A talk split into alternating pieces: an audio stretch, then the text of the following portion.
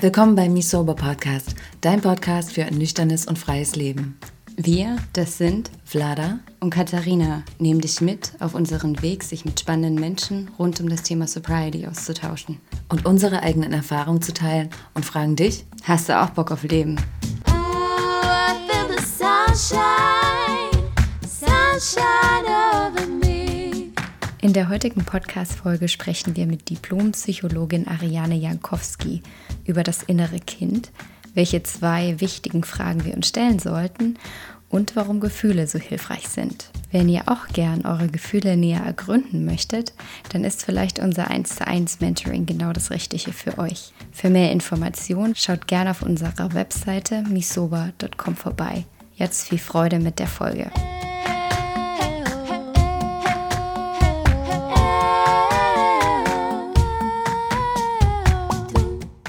Aber wir haben uns ja bei der Awesome People Conference kennengelernt und ich habe tatsächlich auch schon Coaching bei dir gemacht. Könntest du für unsere Zuhörer kurz beschreiben, wer du bist und was du genau machst? Ja, ja, erstmal hi und vielen, vielen Dank für die Einladung hier zum Podcast. Hab gerade schon hier im Off erzählt, dass ich lange keins mehr aufgenommen habe, mich deswegen wirklich sehr auf diese Folge freue. Mein Name ist Ari ähm, oder Ariane und ich bin äh, eigentlich so von der Schule her eine Diplompsychologin und eine approbierte Verhaltenstherapeutin und habe aber eigentlich so dieser ja, klassischen Psychotherapie, wie man sie so kennt, in Ambulanzen, in Praxen, ähm, so vor, lass mich jetzt mal kurz überlegen, zwei Jahren den Rücken zugedreht.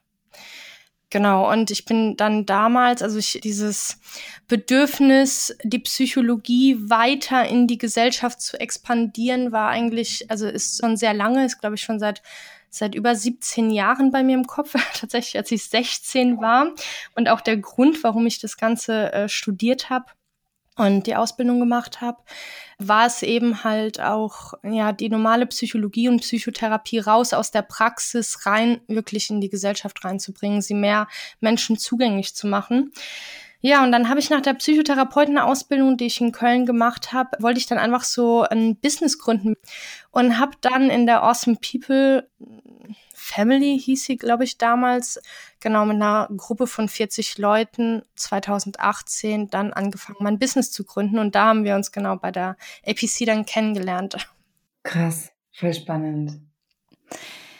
Wie ist denn eigentlich, um jetzt gleich mit der Tür ins Haus zu fallen, deine Erfahrung mit Alkohol? Oder wie ist deine Beziehung zu Alkohol? Also ich sag's mal so, ich komme aus dem Dorf, aus einer Weinregion. Ja, wir sind mit Alkohol wirklich groß geworden. Also so Wein trinken, Weinfeste war bei uns einfach ja so völlig integriert, gesellschaftsintegriert. Und auch meine Eltern kommen aus Polen, das heißt auch polnische Feiern mit literweisen Wodka mit diesem Mindset bin ich einfach groß geworden. Alkohol gehört zum Leben dazu. Man feiert, man trinkt.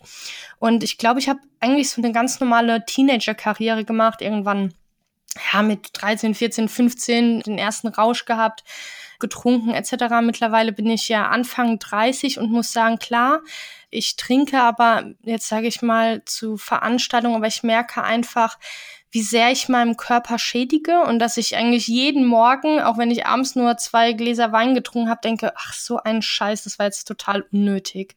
Also je älter ich werde, desto schlimmer finde ich irgendwie den Rausch, also beziehungsweise so die Konsequenzen danach und mittlerweile ist Alkohol wirklich so, ich versuche es zu vermeiden, einfach wegen meiner Gesundheit und ja.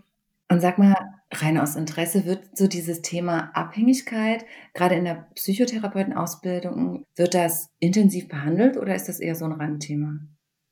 Nee, ich finde, das ist schon ein Thema. Also bei jeder biografischen Anamnese wird das natürlich mitgecheckt und wir sind auch vor äh, den Krankenkassen gegenüber verpflichtet, dafür zu sorgen, dass während der Therapie die Patienten quasi auch abstinent sind. Das wird abgefragt, das wird kontrolliert und auch eigentlich so State of Art mäßig bei jedem einzelnen Patienten auch abgefragt und auch kontrolliert, das schon.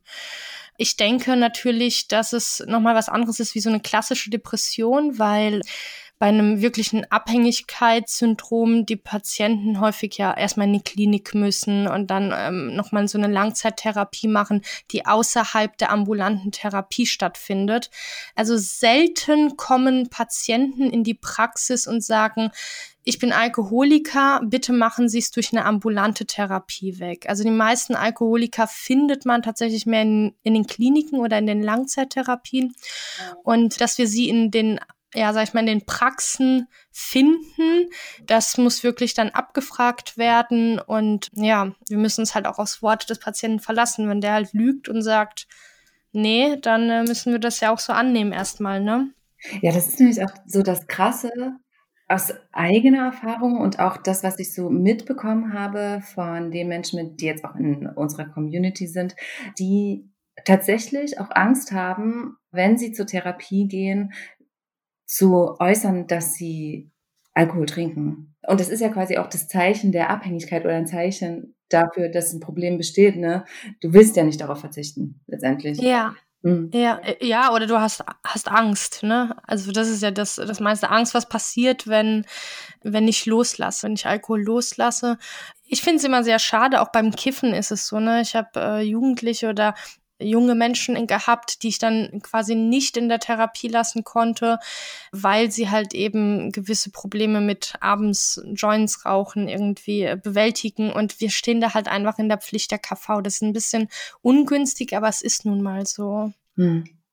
Aber wie wären dann eigentlich eure Ansätze? Also da kommen wir zwar noch mal hin, aber wenn jetzt dieser Fall eben auftritt, dass derjenige angibt, okay, ich trinke sehr viel, wie läuft es dann weiter? Mhm. Er muss tatsächlich zusagen, dass er abstinent wird. Also wir haben dann, wir können dann der KV melden, dass der Patient jetzt quasi vom Alkohol absieht. Wir haben zwei Wochen Zeit, das zu kontrollieren und dann auch mit Tests. Also die Patienten müssten dann ärztliche Tests mitbringen. Genau, also das ist schon sehr streng. Letztendlich muss man ja verstehen, Alkohol, also der Konsum an sich, jeglicher Druck, ist eine Bewältigungsstrategie. Punkt. Und die Patienten kommen in die Therapie, weil sie eine neue Bewältigungsstrategie lernen wollen.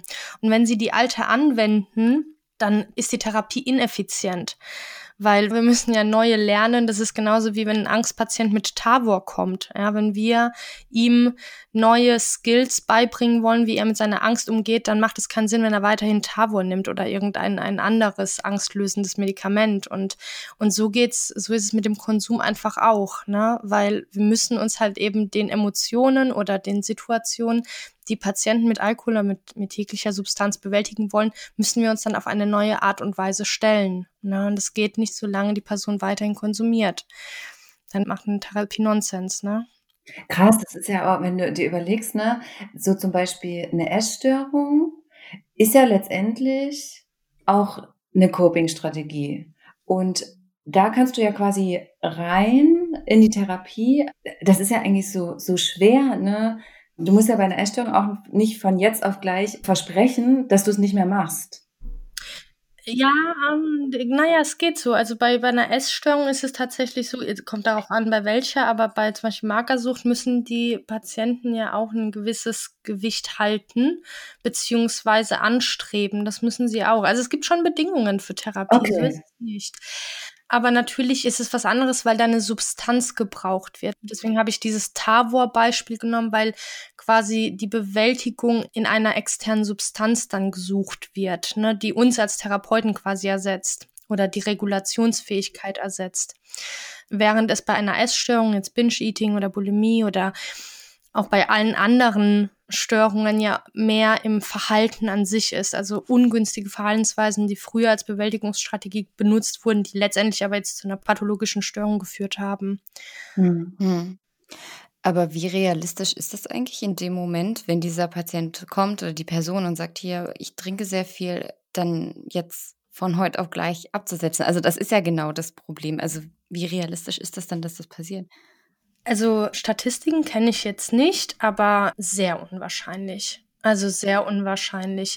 Ich finde Alkohol jetzt im Speziellen, also weil ich meine, wenn, wenn Jugendlicher Pep nimmt oder kifft oder so, ist nochmal was anderes, aber Alkohol ist, da muss jeder seinen eigenen Weg gehen. Die Alkoholiker kommen sehr, sehr spät. Sehr, sehr spät. Die meisten kommen, wenn sie wirklich alles verloren haben. Ne? Also wenn wirklich äh, Job weg ist, Haus, Frau, Führerschein, und vielleicht schon sogar Gefängniserfahrungen wegen irgendwelchen unbezahlten Rechnungen oder sowas, dann lassen sie los. Aber es ist ein sehr langer Weg. Und auch von der ersten Abstinenz, ich glaube, neun von zehn werden in den ersten paar Monaten wieder rückfällig. Also das ist der Wahnsinn, was für Statistiken da sind. Deswegen in der Ambulanz findet sich das wenig, ja, in der Klinik natürlich schon häufiger, ne? Hm. In deiner Arbeit geht es ja unter anderem um das innere Kind. Könntest du kurz erklären, was das innere Kind eigentlich ist? Und hat jeder so ein inneres Kind? Süß gesagt. Habe ich das auch? Nein, flatter du nicht. Nein, oh, nein, Quatsch. Genau, also das, das innere Kind ist eigentlich so ein ähm, psychologisches Konzept und jeder Therapeut, wenn er damit arbeitet, definiert es so ein bisschen anders. Ich definiere es in meiner Arbeit einfach als so das geprägte Unterbewusstsein. Das zum einen unsere ja unsere Prägungen, unsere Erfahrungen, unsere Emotionen, Bedürfnisse in sich trägt. Also das quasi der Eisberg, diese 90 Prozent, die uns nicht bewusst sind im Alltag, die aber letztendlich für unser Verhalten, unser Denken und Fühlen verantwortlich ist. Ne? Also für die Unsicherheiten, für die Verhaltensroutinen und sowas genau. Das ist so in meinem Konzept die Definition vom inneren Kind. Also das Unterbewusstsein einfach. Das, was uns nicht kognitiv zur Verfügung steht, so willentlich erstmal. Ja. Und wie kann das eigentlich sein, dass wir als Erwachsener quasi so diese Verbindung zu diesem inneren Kind verlieren oder diese Verbindung zu diesem Bewusstsein nicht mehr wirklich haben? Mhm. Ich habe die Frage gelesen. Manche Psychologen würden jetzt das innere Kind als etwas, ja, sowas wie, lass dein inneres Kind frei, geh ab und zu mal auch als 40-Jähriger auf den Spielplatz und schaukel eine Runde. Das meine ich in meinem Konzept wirklich nicht. Das Kind in dir würde das eher, ne? Also zum Beispiel, lasse das Kind in dir raus oder sowas, das meine ich nicht. Wir haben und unser Gehirn ist eigentlich gar nicht darauf programmiert und darauf ausgelegt, über das Unterbewusstsein nachzudenken. Das Unterbewusstsein ist ja eigentlich eine, ja, eine Folge von Millionen von Automatismen, die unser Gehirn anlegt, um sich das Leben zu erleichtern, ja, und darüber nachzudenken, das hat die Evolution nicht vorgesehen. So, das müssen wir jetzt extern machen. Also wir müssen extern mit den zehn Prozent uns anschauen, was uns eigentlich täglich im Alltag leitet und führt. Das ist eine bewusste Entscheidung. Genau. Bisschen kompliziert erklärt, oder? Nee, nee, ich überlege nur, weil ich habe so viele Fragen in meinem Kopf wir haben, äh, als ich auf Therapie war, auch mit dem inneren Kind gearbeitet, beziehungsweise ging es immer darum, ich habe eine tiefenpsychologisch fundierte Therapie gemacht und da hieß es immer, dass so in den ersten Jahren, so bis drei, vier, Dinge passieren, die dich bis ins Erwachsenenalter prägen. Genau. Und ich hatte, und das wäre jetzt die Frage, hat das innere Kind ein bestimmtes Alter, weil ich hatte das Gefühl, ich habe mich nicht da verloren, sondern mein inneres Kind war eher in der Pubertät. Total mhm. spannend, ja. Also bis zum, bis zum 25. oder ja, 20, 25. Lebensjahr passiert ja Gehirnentwicklung so, so vollkommen. Natürlich durch die Neuroplastizität können wir uns im Alter noch verändern, aber so mit 25 sagt man, hat sich so das Gehirn entwickelt und schon von, sage ich mal, von null bis oder von sogar pränatal bis ja, bis zur Pubertät prägt es uns. Das heißt, auch Mobbing-Erfahrungen in der Schule, die, die Scheidung der Eltern, der erste Liebeskummer, das sind alles Sachen, die unser Unterbewusstsein prägen und letztendlich uns dann im Erwachsenenalter beeinflussen. Ne? Das heißt, wenn ich mit 13 irgendwie sehr stark gemobbt wurde oder irgendwie meine Eltern verloren habe oder sowas, dann nehmen wir das mit. Und das ist auch in meinem Konzept auch noch das innere Kind, ja. Ach krass, ist ja voll spannend, dass du das sagst, weil ich dachte immer, ich mache irgendetwas falsch. Ich dachte mir immer, drei bis vier Jahre, das ist irgendwie nichts.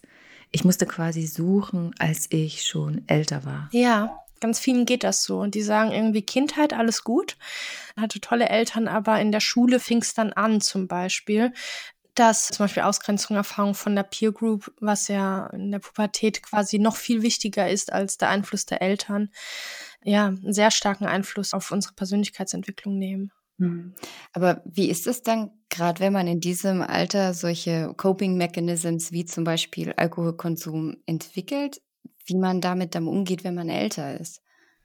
Ja, häufig ist es ja ein schleichender Prozess. Ne? Das ist ja nicht irgendwie kein Jugendlicher nimmt die Wodkaflasche und sagt, ach cool, ich kann jetzt irgendwie meine Emotionen damit regulieren.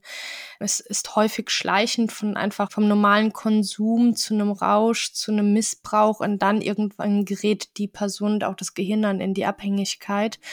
Und ich glaube, es sind dann halt einfach, ja, es sind Lernerfahrungen im Sinne von, oh, ich merke, was zum Beispiel Alkohol ist von sozial unsicheren oder sozialphobischen Patienten eine, eine häufig gebrauchte Droge, weil sie halt eben Angst reduziert, die Unsicherheit bekämpft und die Person so ein bisschen sozial mutiger macht. Ne? Hält sich halt auch bei dieser Patientengruppe sehr hartnäckig. Und wenn ein Jugendlicher halt einfach merkt, ach cool, das ist irgendwie eine Schulparty oder sowas und wenn ich zwei Bier trinke, dann traue ich mich, das süße Mädchen anzusprechen. Das ist natürlich eine Konditionierung, die direkt stattfindet. Ne? Und ähm, im späteren Alter in der Therapie unterscheidet sich das quasi fast gar nicht, wann und welche Ursachen. Letztendlich geht es darum, zum Schluss halt eben die Bewältigungsstrategien und die Emotionsregulation, die durch Alkohol oder die Substanz angewendet wird, halt eben zu ersetzen und neu zu erlernen. Ne? Mhm. Welche Wege gibt's denn, sich mit dem inneren Kind oder mit dem Unterbewusstsein in Verbindung zu setzen oder sich mehr zu spüren? Weil das ist ja meist das Problem. Also ich war früher auch die ganze Zeit im Kopf unterwegs und habe nicht mehr gefühlt. Ja, das ist übrigens auch eine Bewältigungsstrategie. Also zu denken, zu bagatellisieren, zu rationalisieren, zu analysieren sind Bewältigungsstrategien, Krass. um nicht zu fühlen. Auch das Grübeln bei einer Depression ist eine Bewältigungsstrategie und reguliert nachweislich die Emotionen. Das heißt, solange du im Kopf bist, kannst du nicht fühlen. Und das ist so ein bisschen hartnäckig weil das ja natürlich super stark ist, ein kluger oder ein guter Denker zu sein und auch sehr viele Jahre lang von außen verstärkt wird. Ne? Also ne, zum Beispiel gute Ideen zu haben oder Gedanken zu haben. Aber das war nicht deine Frage. Zugang zum inneren Kind, genau. Ich finde, ein guter Anfang ist wirklich die Ruhe. Also in der Ruhe im Liegen, im Sitzen und nach innen gehen, mit der Aufmerksamkeit nach innen gehen und sich einfach wirklich zu fragen, was fühle ich gerade und wirklich diese Frage nach innen zu stellen und oder was brauche ich gerade? Und meistens bekommen wir klare Antworten darauf. Das ist das Schöne und Spannende, dass es eigentlich auch gar nicht so schwer ist. Also wir sind ja den ganzen Tag von externen Reizen umgeben und sind den ganzen Tag über im Kopf. Uns ist das, was in uns drin passiert und letztendlich antreibt, oft gar nicht bewusst. Und plötzlich finden wir uns in Situationen wieder, wo wir vielleicht unseren Partner anschreien, zur Flasche greifen, vielleicht eine Situation vermeiden. Das passiert ganz automatisch. Ne? Also die Coping-Strategie oder die Bewältigungsstrategie vom inneren Kind sind ja feste Verhaltensroutinen in unserem Alltag. Und da wirklich sich zu trauen, zu sagen, was war wirklich gerade los? Ja, und was habe ich gerade wirklich gefühlt hinter meinem Essensdrang, hinter meinem Rauschdrang, hinter meiner Vermeidung oder Verdrängung. Und dann kommt eigentlich, scheiße, das hat verdammt wehgetan oder ich bin einsam oder es hat mich gerade mega verletzt oder so. Und dann, was brauche ich, ist die zweite Frage, weil das, was das innere Kind uns als Bewältigungsstrategie liefert, ist das, was es gelernt hat in der damaligen Umgebung, bestmöglichst regulieren zu können, aber ist nicht das, was wir heute als Erwachsene brauchen. Das heißt, wenn ich meinen Partner anschreie, die Tür zuknalle und rausrenne, dann brauche ich eigentlich gerade nicht den Streit, sondern ich brauche gerade, dass er zu mir kommt und mich umarmt und sagt, hey, ich verlasse dich nicht, zum Beispiel, ne? Oder ich sehne mich nach Liebe, tue aber mit meinem Coping-Verhalten oder mit meiner Strategie das Gegenteil. Und gerate dadurch auch in einen Teufelskreis, ne? weil ich ja niemals die richtigen Bedürfnisse hinter den Gefühlen befriedige. Genau, also diese zwei Fragen, wie geht's mir gerade und was brauche ich gerade, sind Gold wert. Gold wert. Jetzt ist es ja so, dass viele, die nicht fühlen wollen, Angst haben vor ihren Gefühlen. Also ich kenne das von mir, ich hatte dann Angst, dass ich Gefühle nicht aushalte. Also dass das, was jetzt kommt, so mächtig ist, dass es mir die Beine unter den, die Beine unter die, ja, ja. Den Boden Füße unter den Beinen wegziehen. Den Boden unter den Füßen. Oh ja, so auch. Den Boden unter den Füßen nimmt. Genau. Und gibt es Emotionen oder Gefühle, die ein Mensch nicht aushalten kann? Oder ist alles aushaltbar? Ich will jetzt letztendlich äh, den Zuhörern ein bisschen die Angst nehmen, dass Gefühle irgendwie etwas sind, was wir nicht aushalten können. Ja spannende Frage und die möchte ich auf zwei Wegen beantworten. Also erstens nennt sich das Erlebensvermeidung und äh, wird mittlerweile als die Ursache aller psychischen Störungen gesehen. Das Vermeiden von inneren Erfahrungen, also von inneren Gedanken, Emotionen, Erinnerungen.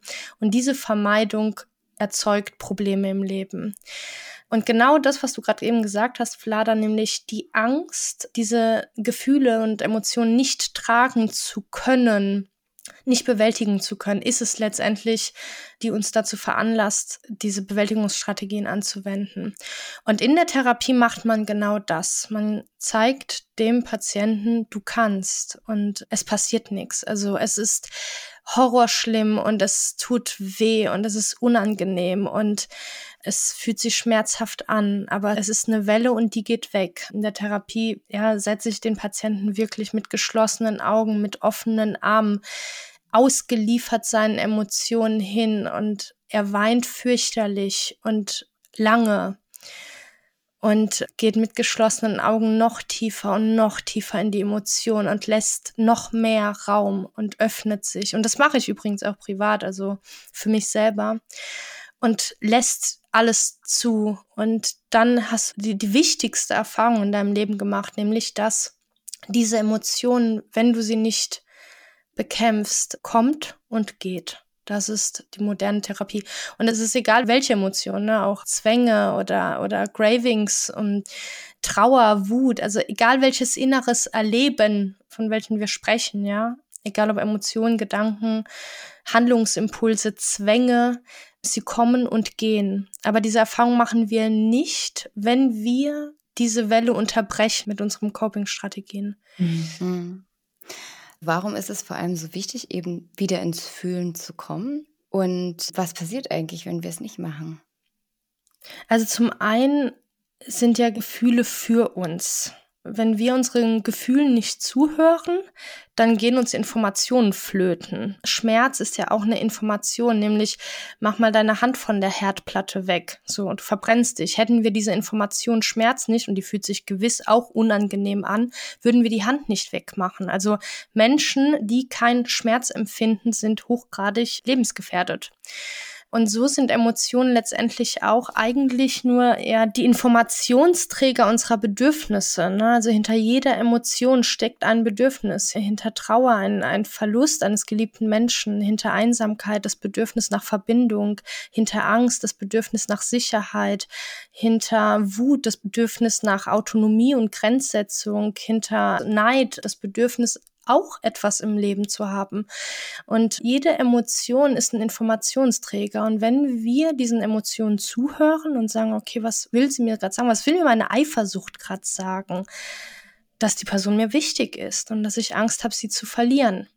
Was will mir mein Neid sagen? Dass gerade irgendjemand was hat, was ich auch gerne anstreben würde. Und Gefühle sind in unserer Gesellschaft so negativ konnotiert, gerade sowas wie Angst, Neid, Eifersucht, dabei sind sie Gold wert. Meine Güte, was würde ich sagen? Leute, hört eurem Neid zu, hört eurer Eifersucht zu. Das sind wichtige Informationsträger. Und wenn wir es nicht tun, dann werden wir unsere Bedürfnisse nicht befriedigen. Und wenn wir unsere Bedürfnisse nicht befriedigen, werden wir krank. Ganz einfach ist das. Wenn ich meine Hand nicht von der Herdplatte wegtue, wird meine Hand richtig krasse Schäden erleiden und vielleicht eine Amputation. Und wenn ich lange meine Gefühle ignoriere, meine Bedürfnisse nicht befriedige, werde ich psychisch krank. Also man kann sagen, alle psychischen Störungen, die entstehen, entstehen aufgrund von Spannungszuständen im Körper, weil Bedürfnisse nicht befriedigt werden. Krass. Aber warum ist es so schwierig in unserer Gesellschaft mit Gefühlen umzugehen? Irgendwie jeder applaudiert dir, wenn du die ganze Zeit im Kopf bist. Mhm. Wir kriegen es nicht gelernt. Ganz einfach. Also wir kriegen das nicht beigebracht, weil die Psychologie sehr jung ist. Aber es entwickelt sich ja schon dahin. Ne? Man kann so ab und zu schon die ganzen Helikoptereltern sehen, wie sie ja schon anfangen, mit den Kindern richtig Emotionsregulation zu üben, ne? Und zu fragen, wie fühlst du dich auf Augenhöhe und ob wir das jetzt gut oder schlecht finden im Erziehungskontext, sei erstmal dahingestellt, aber es entwickelt sich in die richtige Richtung. Aber wir haben das halt früher nicht gelernt. Ne? Früher war halt starke Jungs weinen nicht, reiß dich zusammen, sei kein Angsthase und das war halt einfach unsere Generation. Ne? So haben es unsere Großeltern beigebracht gekriegt. Es war eine andere Zeit, aber ich denke, wir sind im Wandel diesbezüglich und das ist schön. Hm. Jetzt werde ich manchmal damit konfrontiert, naja, was heißt manchmal? Eher selten, aber dennoch ist es in vielen Köpfen, dass Abhängigkeit von einer Substanz einfach nur Willensschwäche ist. Also der Mensch, der abhängig geworden ist, der ist einfach zu willensschwach, als dass er irgendwie das lassen kann. Ist das so? Nö. so, ihr da draußen, die das Nee, ist es nicht. Also erstmal nimmt ja jeder so seine Disposition, was Impulskontrolle angeht, mit auf die Welt. Und manchen fällt es leichter und manchen schwächer. Und Sucht ist eine Sucht. Und es ist tatsächlich, und das darf man nicht vergessen, ist einfach auch eine körperliche Komponente. Entzugserscheinungen, Graving, also dieses starke, starke Verlangen nach der Substanz, das sind körperliche Komponenten. Das spielt sich nicht nur psychisch ab. Jeder besitzt eher andere Fähigkeiten zu sagen, ich verzichte auf das Stückchen Kuchen jetzt, damit ich später nicht, keine Ahnung, Übergewicht habe und koronare Herzerkrankungen und der, der, der andere kann seinem Impuls, die leckere Stückchen Kuchen nicht widerstehen. Habe ich das jetzt gerade mhm. richtig gesagt? Ja. Und so ist es bei und so ist es bei Substanz tatsächlich auch. Ne? Also manche können besser damit umgehen. Sucht hat an sich eine große biologische Komponente auch. Spannend. Wie ist es eigentlich? Du hast ja auch Erfahrungen in deinem eigenen Umfeld gemacht mit Abhängigkeit. Wie hat dich das quasi als Person betroffen? Mhm. Ja, gemacht und macht es immer noch ich kann wirklich nur von mir reden. Also es ist ähm, einmal im Freundeskreis und einmal aber natürlich auch in, äh, oder natürlich nicht, aber in, auch in meiner Familie. Früher würde ich sagen, dass das primäre Gefühl war Hilflosigkeit. Heute ist es Vertrauen. Und Vertrauen ist, wenn ich jetzt an die Person in meinem Umfeld denke, ist es der Person das Vertrauen zu schenken, dass sie ihren Weg gehen wird und sie dabei zu unterstützen, ihren ganz eigenen individuellen Weg zu finden. Und ich glaube, das Aller, Allerwichtigste ist, keinen Druck zu machen. Druck erzeugt immer Gegendruck und Gegendruck erzeugt Graving oder Bewältigungs- oder Copingsdrang. Das heißt, was ich halt immer versuche, sowohl im familiären als auch im Freundeskreis, ist Rückendeckung zu geben, eine Offenheit, ein Verständnis. Und für mich ist das Wichtigste, dass die Person weiß, sie kann immer zu mir kommen und ich würde sie niemals, niemals bewerten, egal wie viele Rückschritte sie gemacht hat oder Rückfälle sie gemacht hat, wie, wie schwer es ist, was sie denkt, was sie fühlt dass sie einfach einen Hafen hat, an dem sie ihre Gedanken sortieren kann, an dem sie ihre Strategien üben kann und, und weiß, es ist jemand da, völlig bedingungslos. Hm. Hat es dir dann dabei geholfen, viel darüber zu wissen? Ja. Ja, das glaube ich. Was würdest du denn, also Rat ist immer so ein bisschen schwierig, aber für einen Menschen, der sich jetzt nicht so gut mit Abhängigkeit oder Co-Abhängigkeit, sagt man mal so, mhm. auskennt, was ist denn die beste Strategie oder Vorgehensweise für einen selbst erstmal damit umgehen zu können, dass die andere Person jetzt in eine Abhängigkeit geraten ist? Ja, Hilfe suchen. Hilfe suchen in Form von Selbsthilfegruppen für Angehörige, in, in Form von mit Freunden reden, mit vielleicht äh, Therapeuten reden, professionellen Fachmännern reden, weil ich glaube, Unwissende handeln ganz impulsiv oder ganz natürlich erstmal versuchen, die Person anzuschreien, anzumotzen, um Veränderung bitten oder drängen. Und das sind meistens die Strategien, die das Problem vergrößern.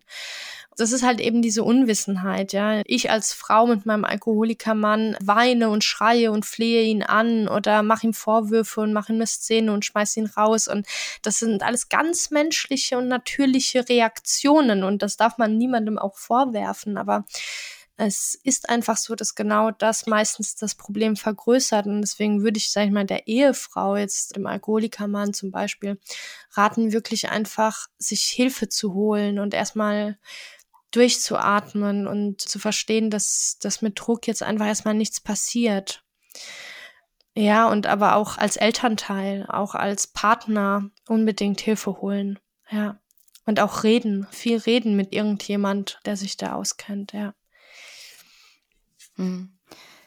Wie ist das jetzt aber zum Beispiel gerade auch in dem Kontext mit dem inneren Kind? Also, weil du ja nur auch als Therapeutin das gesehen hast, konntest du da irgendwie auch helfen im Umfeld oder bist du trotzdem du als Freundin geblieben? Es ist ja dann schon mal ein bisschen was anderes mit dem Wissen, was du hattest. Ja, beides. Ich finde es super. Ich bin Therapeutin, kann meinen Freunden helfen oder meiner Familie helfen. Also es ist äh, wie ein Friseur im, in der Umgebung zu haben. Man nutzt es natürlich aus. Ich spreche hier von wirklicher Freundschaft und ja, beides, ne? Also ich glaube, ich bin so prinzipiell keine, die privat den Therapeuten raushängen lässt, aber es gibt nützliches Wissen und das weiterzugeben steht in meiner Pflicht, finde ich. Und warum nicht? Und ich dränge die Information nicht auf, aber wenn ich das Gefühl habe, dann biete ich es an. Dann biete ich an zu helfen. Und freundschaftlich bin ich sowieso immer da, das ist klar und menschlich einfach. Aber was das Therapeutische angeht, liebend gerne, wenn die Person bereit ist zu empfangen. Sehr, sehr gerne. Hm. Was bedeutet Freiheit für dich? Sich in seiner Individualität leben zu können. Also egal wie und egal mit welchem Wesenskern, das ist gerade so ein neues Thema bei mir im Leben, äh, mit welchem Wesenskern du auf die Welt kommst, die Freiheit, diesen frei leben zu können. Ja, das ist für mich Freiheit. Schön. Ja.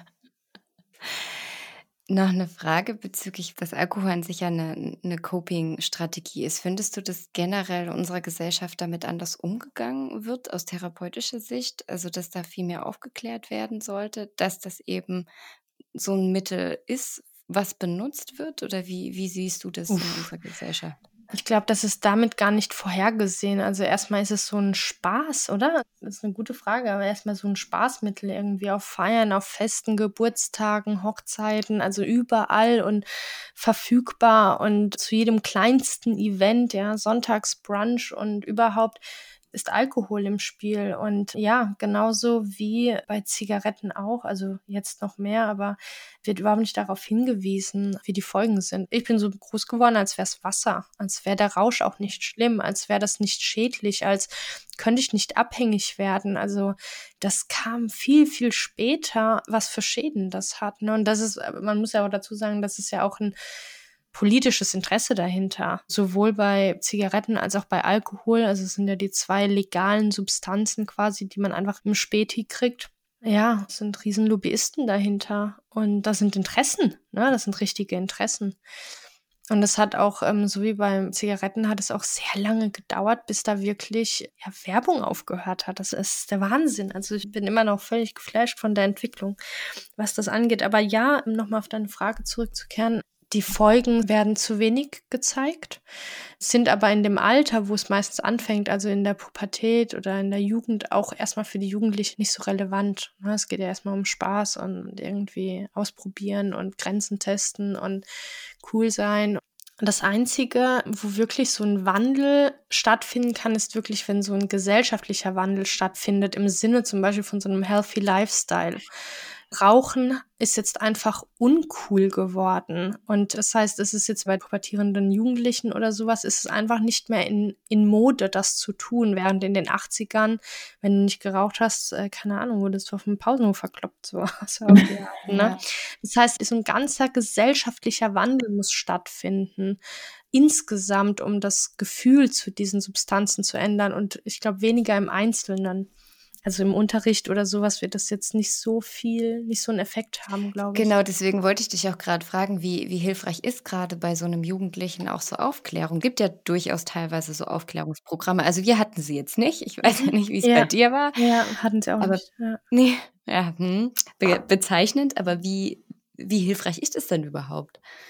Es kommt auf das Motiv vom Jugendlichen an. Ne? Wenn du ein eher ängstlicher Jugendlicher bist oder ängstliches Kind bist, dann lässt du die Finger davon weg. Aber wenn du eher, und hier ist wieder die Persönlichkeitsmerkmale spielen eine Rolle, wenn du eher extrovertiert und neugierig bist und open for experience so, dann wird es vielleicht noch interessanter. Ne? Also das ist schwer zu sagen. Es hat wirklich ganz, ganz, ganz viel auch mit der Persönlichkeit und mit der Biologie zu tun, ob du diesbezüglich so eine, ja, so eine Anziehung verspürst, dies zu konsumieren oder auszuprobieren oder halt eben auch aufrechtzuerhalten.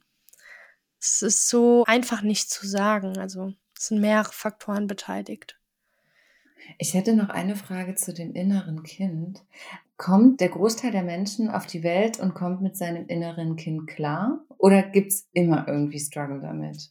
Auch hier wieder mehrere Faktoren. Je mehr deine Außenwelt auf die Bedürfnisse deines Wesenskerns eingehen konnten, je mehr sie deine Gefühle gewertschätzt haben, dir beigebracht haben, sie zu regulieren, dir beigebracht haben, auf deine Bedürfnisse zu achten und diese konstruktiv in Interaktion mit der Gesellschaft zu befriedigen, desto gesünder bist du mental. Wenn du natürlich jetzt irgendwie aufgewachsen bist mit ständiger Kritik, ständigen Forderungen, indem dich deine Eltern versucht haben zu formen oder etwas zu formen, was du nicht bist, desto mehr wird das Kind Spannung spüren und dann halt eben mit Bewältigungsstrategien dagegen wirken, ne, um halt eben die Grundbedürfnisse nach Selbstwertschutz, nach Verbindung, nach Autonomie für sich selbst zu wahren.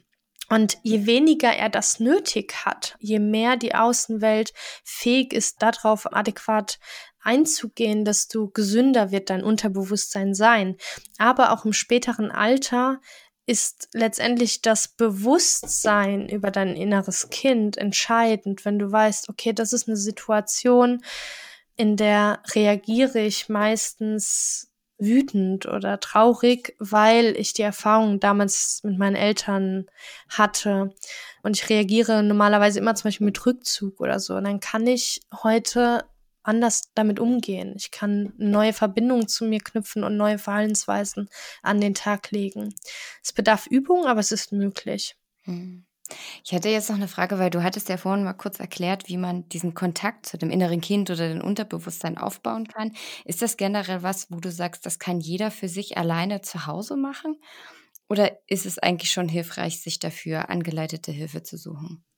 Kommt darauf an, mit Hilfe ist natürlich alles etwas leichter. Ich glaube, man kann alles lernen, ne? aber ein Spanischlehrer, ein Gitarrelehrer, ein Fußballlehrer, Trainer ist immer hilfreicher, wie wenn du es alleine machst. Und klar, du kannst auf dem Weg zu deinem inneren Kind, auf der Reise zu deinem inneren Kind das natürlich alles alleine machen. Aber gerade wenn dieser Weg so unbekannt ist, kommen viele Fragen auf. Und da ist es natürlich schön, wenn man jemand an der Seite hat, der sagt, hey, es ist alles perfekt so, dieser Weg ist perfekt und das, was jetzt gerade hochkommt und das, was jetzt aufkommt, ist richtig und du bist auf dem richtigen Weg, weil ich glaube, diese Unsicherheit ist es, die dann eventuell dazu führen kann, dass man doch wieder Rückschritte macht oder ein alte Muster fällt oder so, ne? Hm. Und wenn jetzt einer unserer Zuhörer oder eine unserer Zuhörerinnen dich an ihrer oder seiner Seite haben möchte, ja. wo, wo findet man dich? Am besten, tatsächlich wird die Website gerade gebaut, am besten erstmal einfach über Instagram anschreiben. Sobald Corona vorbei ist, äh, wir müssen mal kurz das Datum notieren, 27.04., ja, ähm, kommt auch das Buch raus, Hello in a Child, in dem auch wirklich alles von A bis Z erklärt wird mit ganz vielen praktischen Übungen, mit ganz vielen Erklärungen. Also ich kann es wirklich jedem, der sich mit dem Thema und mit sich selbst beschäftigen will, und Strategien an die Hand will, Werkzeuge an die Hand möchte, wirklich das Buch empfehlen. Ansonsten habe ich auch einen Hello Inner Child Kurs. Das ist ein zwölf Wochen Videokurs.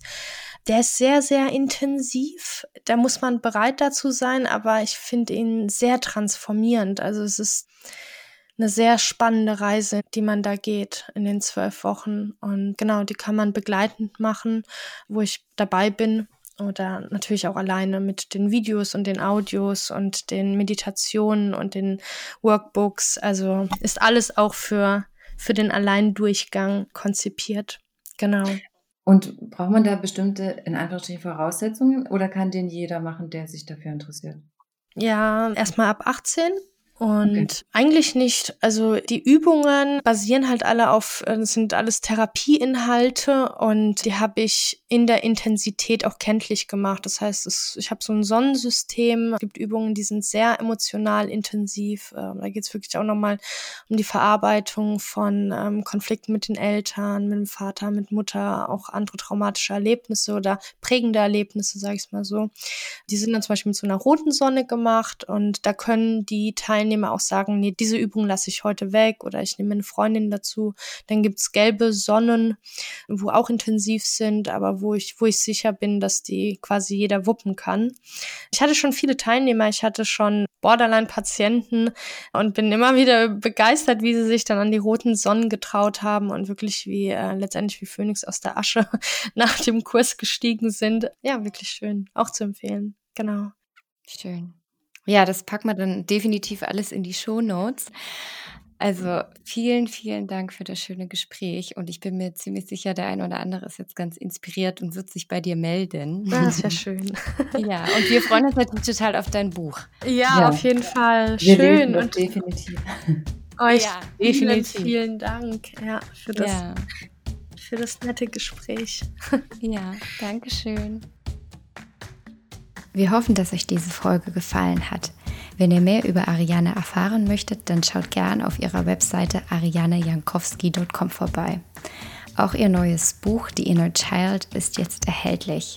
Ansonsten, wenn euch diese Podcast-Folge gefallen hat, dann freuen wir uns natürlich über eine positive Bewertung auf iTunes. Wie immer gehen wir auch jeden Samstag früh 8.30 Uhr live bei Instagram für unseren Sober Saturday. Schaut da gern mal vorbei. Wenn ihr euch für unser 1 zu 1 Mentoring interessiert und ihr auch gern in euer nüchternes Leben durchstarten möchtet, dann schaut gerne auf unserer Webseite misoba.com vorbei. Ansonsten hören wir uns nächste Woche. Bleibt alle fresh and funky.